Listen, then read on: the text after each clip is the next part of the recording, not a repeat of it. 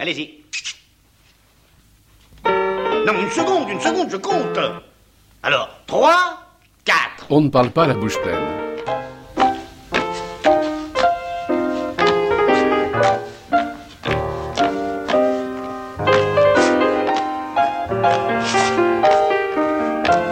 On ne parle pas la bouche pleine. Une émission d'Alain Kruger. Sortez.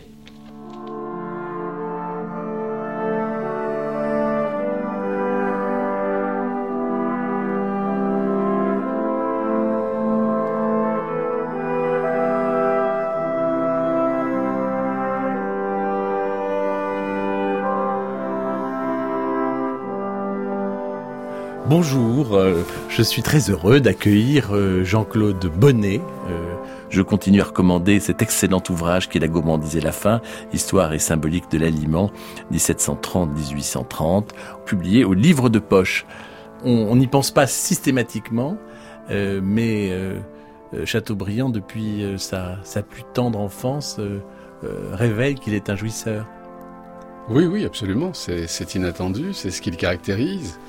Euh, il n'avait vraiment aucun goût pour la vie monastique. Et je crois d'ailleurs qu'il a écrit La vie de Rancé pour euh, bien faire la différence, pour annoncer la couleur en quelque sorte.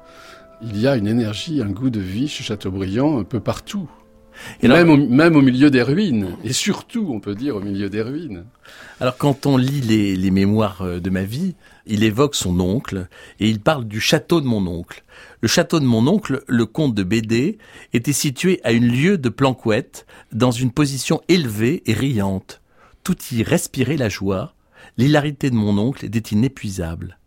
Quand j'arrivais de la maison paternelle, sombre et silencieuse, à cette maison de fête et de bruit, je me trouvais dans un véritable paradis. Oui, c'est étonnant, puisque euh, il y a ce terme d'hilarité, euh, cette idée qu'on danse, qu'on est dans l'extrême de la joie, et qui contraste effectivement avec Combourg et le côté sépulcral et sombre de, de Combourg. C'est comme une... Euh, Combourg chez son père. oui, le château de, de son père. Et c'est un endroit, il a été heureux. D'ailleurs, c'est quelque chose qui rappelle Rousseau. Hein, quand Rousseau nous parle du bonheur qu'il a eu à Bosset chez le passeur Lambertier, ou bien en Charmette chez Madame de Varan, ce sont des moments de, ravissant bonheur, des moments intenses, et qui marquent une vie. Quelque chose qui, peut-être, euh, au début de l'œuvre, euh, nous indique que cette ligne euh, hédoniste va être là, pas toujours, mais souterrainement demeurer jusqu'à la fin. Alors, si on parle de, de ligne hédoniste, et, et si l'on fait un itinéraire dans cette vie, euh, je propose de nous entraîner dans l'itinéraire peut-être le, plus gourmand, le plus gastronomique et, le plus admirable en termes de, de visite guidée et gourmande. Oui, alors vous voulez parler de l'itinéraire de Paris à Jérusalem. Mais je pensais justement à cet itinéraire. Voilà. Alors il faut quand même préciser avant que en quoi cet itinéraire est un moment euh, de transition chez Chateaubriand? Euh, effectivement, dans cet itinéraire, il, euh, il, nous cite, il parle beaucoup de l'aliment et des, détails de la, de la vie quotidienne, quelque chose qu'il avait révoqué dans sa première période néoclassique, dans, le, dans Atala, dans René, et ça, c'était tout à fait dans la tradition esthétique du XVIIIe. Au moment de la querelle d'Homère en 1717, on avait critiqué chez Homère le fait qu'il parle des festins, qu'il parle des casseroles. En gros, les, descriptions triviales. Et dans la préface d'Atala, Chateaubriand plaide pour le beau idéal et reprend ces thèmes de la querelle d'Homère en disant qu'effectivement, il y avait quelque chose de malséant. Et dans le génie du christianisme, il dit, sous la tente d'Achille, il y a des bassins, des broches, des vases, Quelques détails de plus, et Homère tombait dans la bassesse des descriptions. J'aime beaucoup que vous rappeliez euh, Atala, Jean-Claude Bonnet, parce que je suis excessivement séduit euh, dans Atala par euh, des fêtes extrêmement gourmandes, où il va nous faire goûter son, son jambon d'ours, je vous propose d'ailleurs d'en faire une toute petite dégustation. Je leur disais, vous êtes les grâces du jour, et la nuit vous aime comme la rosée. Ces louanges faisaient beaucoup de plaisir aux femmes, elles me comblaient de toutes sortes de dons, elles m'apportaient de la crème de noix, du sucre d'érable, de la sagamité, des jambons d'ours. Alors la, sagamité, c'est cette bouillie de maïs que faisaient les Iroquois. Là, on est vraiment dans la gourmandise. Et alors, il y a un sujet qui va très bien avec la gourmandise, hein, puisque la cuisine, ça va, ça va bien avec la gourmandise euh, et toute forme de chair. Il dit un peu plus loin, elle chantait, elle riait avec moi, et puis elle se prenait à verser des larmes en songeant que je serais brûlé. Là, il y a aussi beaucoup d'humour. Oui, ça c'est. Mais en fait, il y a aussi un lyrisme qui est propre à, cette période. Les, aliments sont, donnés sur le mode de l'exotisme, un peu comme chez Bernardin Saint-Pierre, et, et, non pas sur le mode savant ou le, euh, ou le mode scientifique. C'est toute la poésie de ses premières œuvres. Alors que dans l'itinéraire, il va euh, affronter le trivial parce qu'il est voyageur et Chateaubriand a vraiment été toujours un voyageur. C'est là qu'il se sent libre. Et d'ailleurs, l'itinéraire a été une espèce de libération par rapport à ses codes esthétiques. Euh, il, a, dit que c'est une œuvre de, bariolée, en quelque sorte, où il accepte tous les registres. Et parce que le voyageur est confronté euh, dans son voyage euh, au problème de où est-ce qu'on mange, comment on mange, et donc il, il décrit cela euh, en détail, et on n'est plus du tout dans l'esthétique idéale, on est vraiment dans les soucis du voyageur. Pour revenir à ce thème de la, de la gaieté que vous indiquiez dans l'enfance, et, et, cette gaieté qu'on retrouve aussi euh, dans des moments, dans certains moments d'Atala ou de René, euh, rares, mais enfin qui existent, eh bien cette gaieté, je trouve, cette liberté, elle existe beaucoup dans, l'itinéraire. Il y a vraiment euh, une série de passages tout à fait extraordinaires. Par exemple, ce moment où de la traversée de Rhodes à Jaffa, où les gens vont tous sur le pont et échangent leurs aliments. Je n'ai guère vu de scènes plus agréables et plus pittoresques, on a le loisir de se connaître dans cette hôtellerie errante. Magnifique image, hein, le bateau qui glisse et les gens qui pique-niquent ensemble et qui échangent, qui se passent le pain et le saucisson. Euh, c'est un moment très très joyeux, mais il y en a toute une série en fait. Du côté du Pirée, euh, Azéa, dans un, dans un de ces moments un peu festifs, euh, il va aussi euh, découvrir un, un, air de musique euh, créé par Mozart que je vous propose d'écouter.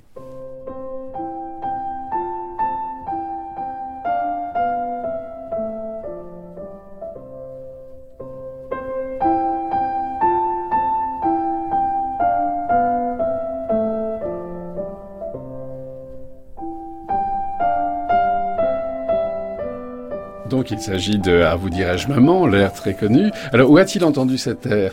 Eh bien c'est chez le vice-consul de Zéa, alors qu'il est malade comme un chien, il a, la, il a la fièvre. Ce vice-consul avait quatre filles, il marie l'aînée et Chateaubriand va au mariage et il fait bonne figure. Alors, alors qu'il a la fièvre, et il a cette formule très belle, je m'ébaudissais à la noce eh bien, c'est beau dire, j'ai vérifié dans le, dans le dictionnaire de l'Académie de 62, c'est se réjouir avec excès en, en dansant et en, en, criant sa joie.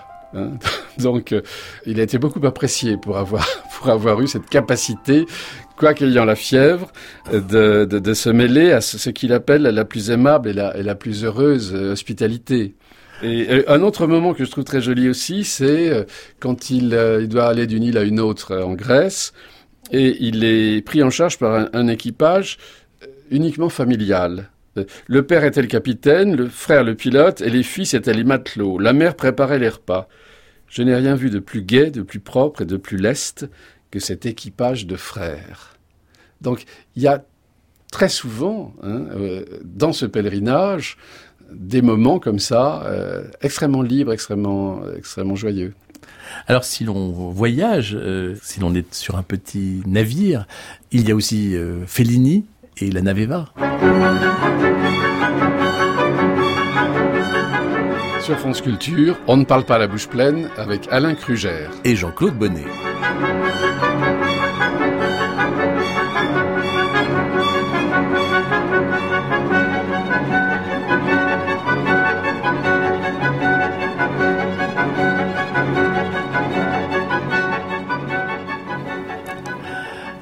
Alors, le, le, morceau est tout à fait dans le contexte de notre émission, puisqu'il s'appelle Dalla cucina al salone. oui, oui ben dans le, un des plus beaux passages de la Naveva, c'est quand les premières classes et les, la classe à faire en quelque sorte et, et les autres pactisent et où, fraternisent. Et il y a quelque chose là dans le, le, le passage que nous évoquions tout à l'heure euh, de, de, la même fraternisation chez Chateaubriand. Euh, ce qui me frappe, euh, puisque ce pèlerinage a des, aspects joyeux, euh, c'est quand il dit, à, à, propos de la noce euh, de Zéa que nous évoquions, tant de joie auprès du grand deuil de la Grèce. Alors ça, c'est fascinant parce que c'est un contraste qui lui plaît tout au long du voyage. Et ça me fait penser vraiment à quelque chose dont il hérite, euh, qui est la poétique des ruines de Diderot et à Hubert Robert. Euh, Diderot reprochait, qui admirait beaucoup Robert, mais lui reprochait d'avoir mis trop de petits personnages, écrit Diderot, importants. Dans ces décors de Voilà, parce que ces petits personnages qui sont amusants, qui, qui rigolent, qui, qui vaquent à toutes sortes de choses, des enfants qui jouent, des femmes qui font la lessive ou la cuisine. Ou... euh, Et Diderot trouvait dans sa poétique des ruines que c'est quelque chose qui euh, finalement éloignait de la grandeur et de la de la déploration sur l'amour qui passe et sur l'éphémère de tout et sur la mélancolie. Et alors, ce qui est très curieux, c'est que Chateaubriand, qui hérite de cette poétique des ruines, qui va la lui donner une ampleur tout à fait exceptionnelle, lui, sans citer Hubert Robert, lui accepte et ça lui plaît qu'il y ait des petits personnages qui ne sont pas du tout importants à ses yeux, mais ce contraste entre la vie la plus vivante, la plus joyeuse et le grand deuil de la Grèce, c'est quelque chose qui est euh, constitutif peut-être de, des effets littéraires magnifiques qu'il nous donne. Oui, parce que quand il parle effectivement de ces Grecs, euh, il les regarde comme les barbares d'aujourd'hui, avec la nostalgie euh, de, la grandeur de, la Grèce antique. Qu'est-ce que ça donne sur un plan gastronomique? Alors, le plan gastronomique du, du, voyage, on peut dire que dans l'itinéraire, c'est vraiment le livre où il y a le plus de, de notations. Il y a toute une série de, de repas. Vous faites-nous goûter à son repas turc. Alors, ce repas turc, c'est à Mistra. Et alors qu'il est plutôt euh, opposé aux Ottomans, il est plutôt pour les, la culture arabe, euh, il a un parti pris. Là, il reconnaît qu'il a rencontré un Ottoman merveilleux, un homme extraordinaire. Et donc, il, raconte ce dîner. J'étais toujours couché sur le divan. On mit devant moi une table extrêmement basse. Un esclave me donna à laver. On apporta sur un plateau de bois un poulet haché dans du riz. Je mangeais avec mes doigts. Après le poulet, on servit une espèce de ragoût de mouton dans un bassin de cuivre, ensuite des figues, des olives, du raisin et du fromage. Entre chaque plat, un esclave me versait de l'eau sur les mains et un autre me présentait une serviette de grosse toile mais fort blanche. Je refusais de boire du vin par courtoisie. Après le café, on m'offrit du savon pour mes moustaches. Alors, là, on voit vraiment euh, Chateaubriand comme un modèle d'intégration. Hein. Il refuse du vin par courtoisie. Il accepte de, il ne demande pas de couvert. Il accepte de manger avec ses doigts. Ce qui est très difficile quand on est, est manger proprement avec ses doigts. Euh, quand on n'est pas habitué, ça n'est pas facile. C'est tout un art de manger avec ses doigts, en fait.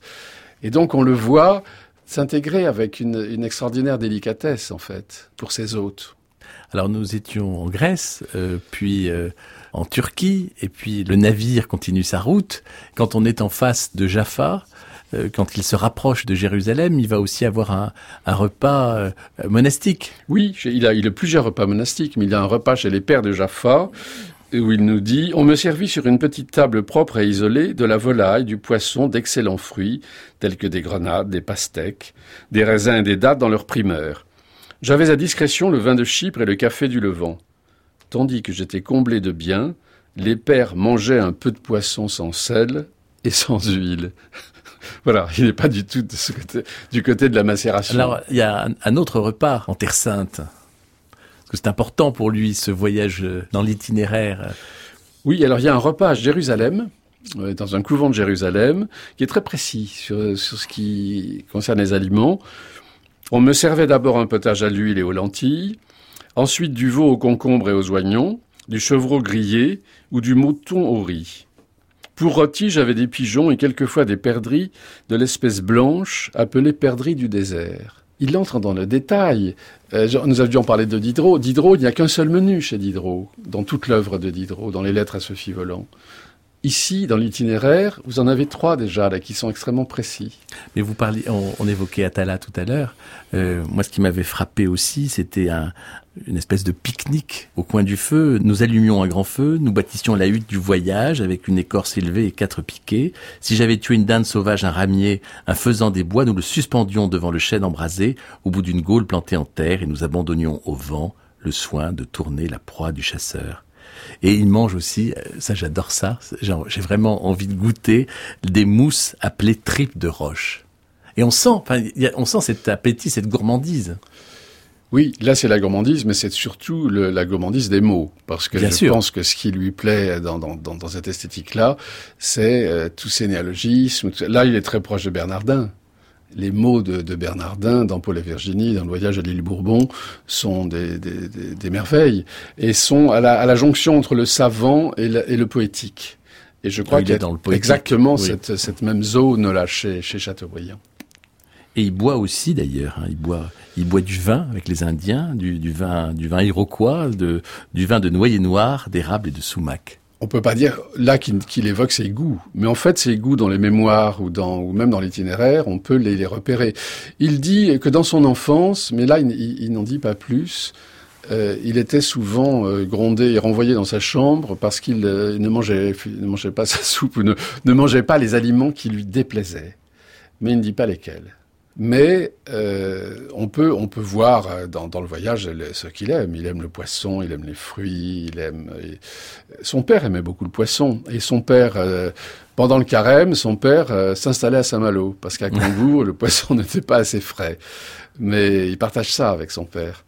Et à Prague, on lui fait manger, Louis XVIII lui fait manger une carpe de la Moldao, il la trouve, il la trouve pas bonne. Alors, si on dit euh, François-René de Chateaubriand, euh, écrivain picaresque, qu'est-ce que vous répondez, Jean-Claude Bonnet? Eh bien, je, je réponds que c'est inattendu, mais qu'on a tout à fait raison, en fait. Hein. Euh, parce que ce, ce registre de, de, la joie, du bonheur, de l'appétit de vivre, souvent, et alors dans, dans, les mémoires par exemple, dans l'itinéraire, il y a des passages burlesques, et dans les mémoires aussi, beaucoup plus qu'on qu ne l'imagine.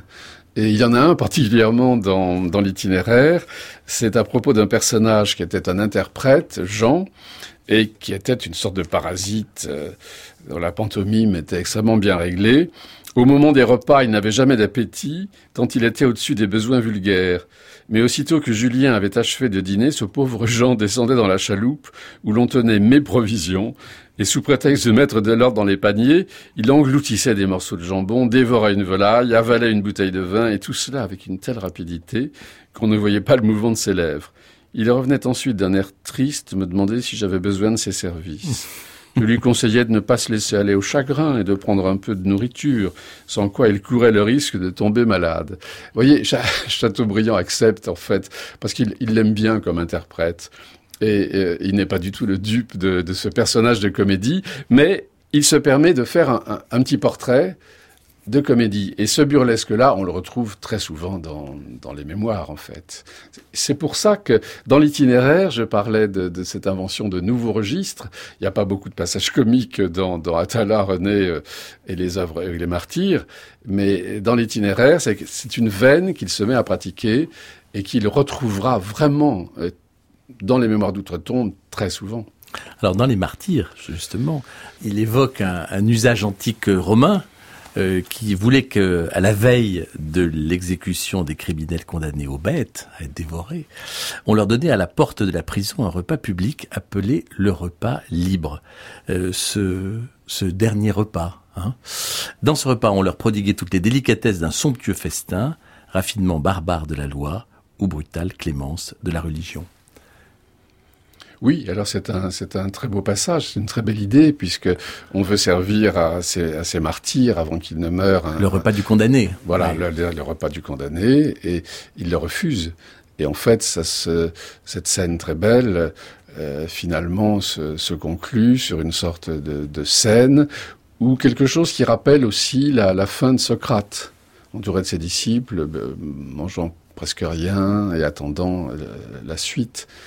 Donc oui, c'est le dernier repas. Peut-être qu'il y a un, souvenir du dernier repas des prisonniers de la terreur, Mais les prisonniers de la terreur, euh, au lieu de, mettre en scène ce dernier repas de, cette façon tellement euh, si belle, euh, eux, ils, combattaient le traumatisme, ils combattaient leur peur par des repas. Et Mercier nous dit que la bouche va toujours et qu'ils font venir des, cuisiniers super fins, qu'ils font des, commandes pour faire des, derniers repas assez somptueux en fait. Alors qu'ici, c'est tout autre chose. C'est un, dernier repas sans, manger en quelque sorte. Jean-Claude Bonnet, dans la dévoration, il y a quelque chose de, terriblement charnel, aussi terriblement sexuel. Le sexuel est aussi très présent chez Chateaubriand euh, et il va très bien avec l'alimentation puisque euh, Chateaubriand s'intéresse aussi à, la grenade. Alors, je vous propose de, de voyager un peu, d'aller peut-être euh, vers Madagascar, comme euh, ces chants des castes de, Maurice Ravel, euh, Naodonvé, Jessie Norman.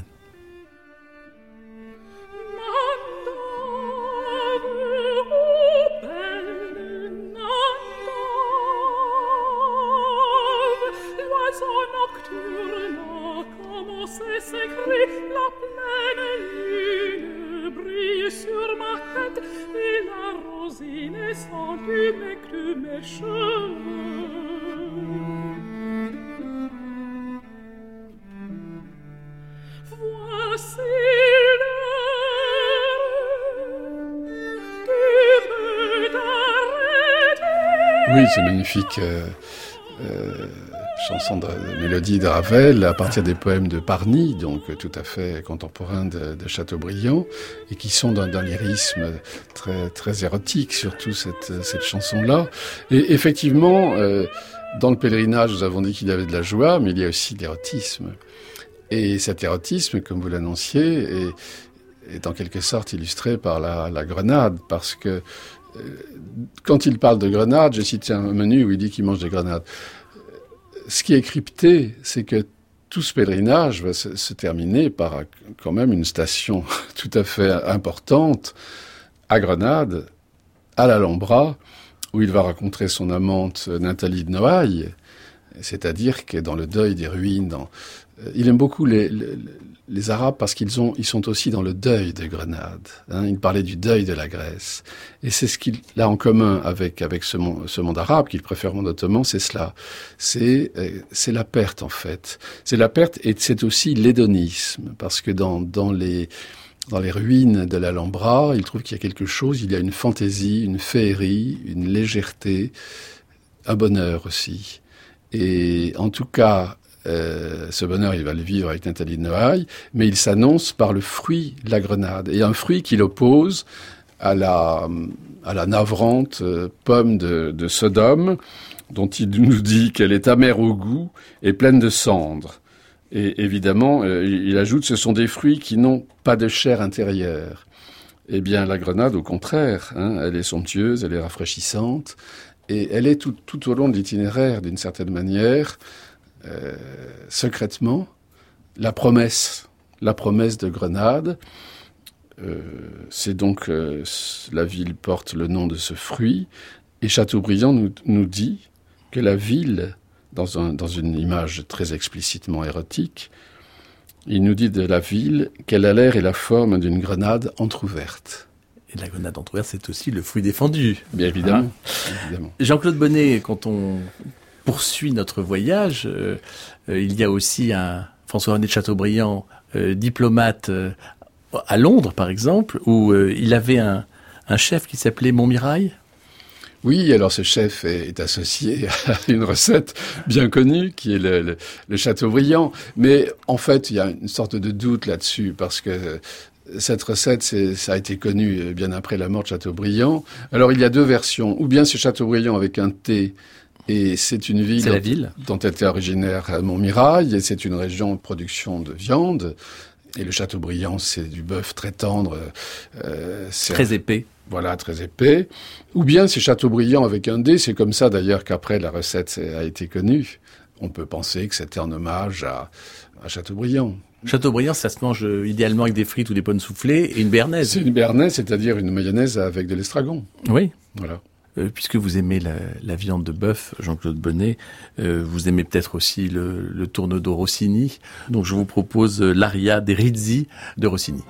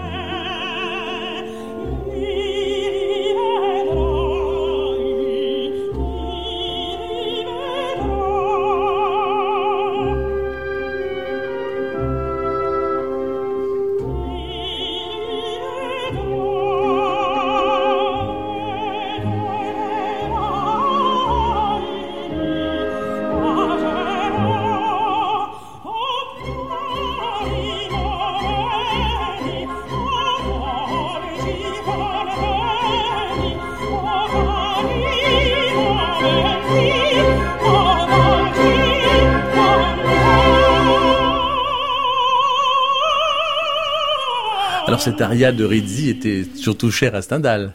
Oui, bien sûr, mais cher à, tout le monde. Je crois que c'est le, premier opéra qui a fait connaître Rossini, et cet air a, été incroyablement célèbre. Il faut dire qu'il est magnifique. Et il y a cette anecdote qui est liée à notre sujet de la cuisine, puisqu'on dit que euh, la cantatrice n'était pas contente de l'air qui était prévu, et que Rossini a improvisé au restaurant cet air qu'on appelle l'air du riz parce que oh, la légende veut qu'il l'ait composé le temps de cuire un risotto. On, évoque Stendhal, mais euh, que disait Balzac, cet ogre de Balzac euh, de, de François-René de Chateaubriand? Eh bien justement, dans un de ses premiers romans, il nous dit euh, Mange-t-on dans René? Évidemment, on a la réponse. Balzac nous, nous, nous de l'avoir, en tout cas. Balzac nous dit non, on ne mange pas dans René. Et il n'a pas tout à fait tort, puisque c'est cette esthétique épurée euh, qui repousse les détails.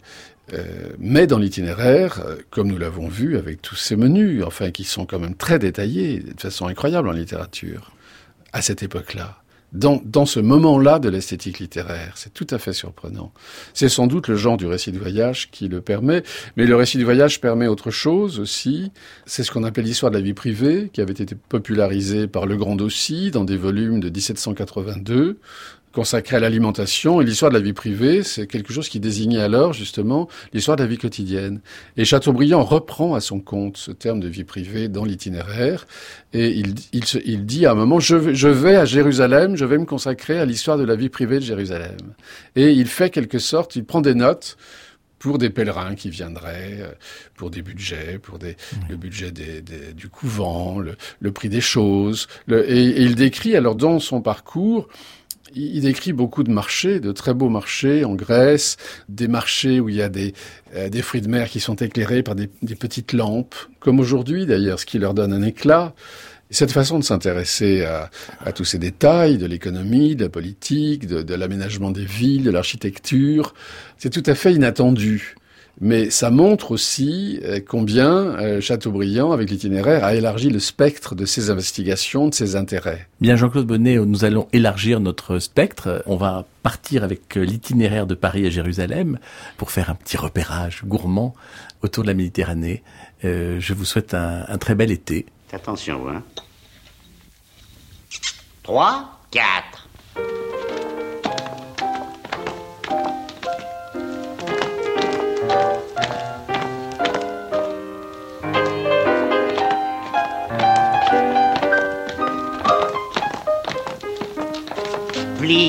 Tendu la jambe Il était une fois, on parle pas la bouche pleine, une émission d'Alain Krugère avec France Oberkampf et Bruno Verjus, avec la collaboration de Daphné Abgral, de Romain Beck de Lièvre, de Dominique Compétissa et d'Eva Bester. La prise de son est d'Olivier Dupré, et la mise en onde de Marie-Ange Garando, de Ghislaine David, de Delphine Lemaire, d'Anne Pérez. Vous pouvez euh, réécouter cette émission euh, aussi longtemps qu'il vous plaira, jusqu'à la fin des temps. Euh, et vous pouvez aussi la podcaster, c'est très économique. Et je tenais surtout à remercier nos invités et nos auditeurs qui m'ont fait le plaisir, l'honneur et l'amitié, de partager nos passions gourmandes pour la culture et pour la gastronomie.